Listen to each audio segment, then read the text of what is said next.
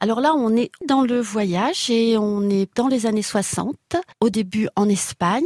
Et c'est un, jeune homme qui euh, fait les beaux-arts et qui s'ennuie énormément parce qu'on est euh, dans l'Espagne de Franco. Tout est très formaté. Il a pas envie de continuer ses études parce qu'il n'a pas l'impression d'apprendre et euh, il doit faire son service militaire parce que à l'époque on faisait son service militaire et il se dit bah je vais aller en Allemagne.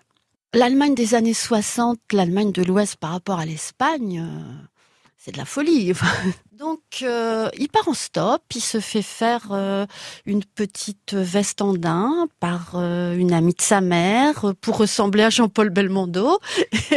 il va arriver assez facilement en Allemagne parce qu'il a beaucoup de chance, ce garçon. Et il va se retrouver dans des foyers de travailleurs espagnols. Et là, il rencontre toute la diaspora espagnole. Et en fait, le patron du foyer de travailleurs lui dit, bah, j'ai un truc à la cave, je vais te donner de quoi faire et tu vas peindre, tu vas faire ce que tu aimes faire. Et tous les soirs, il rencontre des travailleurs, il y a des fêtes, et il les écoute raconter pourquoi ils sont là, leur vie d'avant. Et à chaque rencontre, on a une image de l'Espagne de l'époque.